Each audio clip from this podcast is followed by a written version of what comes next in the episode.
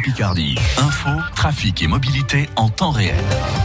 De la douceur ce matin au programme avec 15 à 16 degrés en moyenne, du vent également jusqu'à 40 km heure. C'était un peu nuageux ce matin, ça devrait se dégager dans la journée avec du soleil, nous dit Météo France. On attend 22 à 24 degrés cet après-midi. Comme chaque jour sur France Bleu Picardie, on fait le tour de l'actualité en 180 secondes avec vous, Claudia Calmel. Et ce matin, nous avons eu ces échanges. Vous avez eu ces échanges avec Brigitte Fourré. Le maire d'Amiens était l'invité de France Bleu Picardie.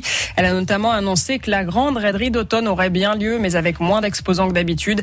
Pas de décision en revanche pour l'instant sur la tenue du marché de Noël. Tout sera décidé en fonction de l'évolution de la crise sanitaire.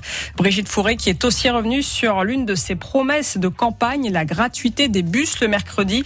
L'opposition lui reproche de ne pas aller assez vite, mais le maire d'Amiens maintient que la promesse sera tenue en temps voulu pendant la période de, crise sanitaire. Vous savez très bien que les sommes que payent les entreprises pour participer justement au budget transport, le versement mobilité a singulièrement diminué cette année. La fréquentation des bus a également diminué. C'est la raison pour laquelle j'ai dit on regarde attentivement les choses et on les fait ensuite puisque la décision a été prise. Il n'y a pas de doute là-dessus. Et l'interview de Brigitte Fourré est à réécouter sur francebleu.fr. 863 personnes qui risquent de se retrouver sur le carreau. Le fabricant de pneus Bridgestone va fermer son usine de Béthune dans le Pas-de-Calais. Les salariés ont appris la nouvelle hier. Écoutez ces deux ouvriers, toujours sonnés. On se doute quand même depuis un an, la production n'est plus là, donc on se dit là, il va y avoir, il va avoir quelque chose. Et là, euh, l'usine va fermer. C'est assez brutal. J'ai quand même presque 40 ans d'entreprise. Mon père qui a travaillé ici. On ne peut pas laisser partir notre usine comme ça. Une mobilisation aujourd'hui un peu partout en France. Plusieurs syndicats appellent à la grève. Une journée d'action sur fond de crise du Covid. Parmi les revendications, les salaires. Kevin Crépin, le secrétaire départemental de la CGT de la Somme.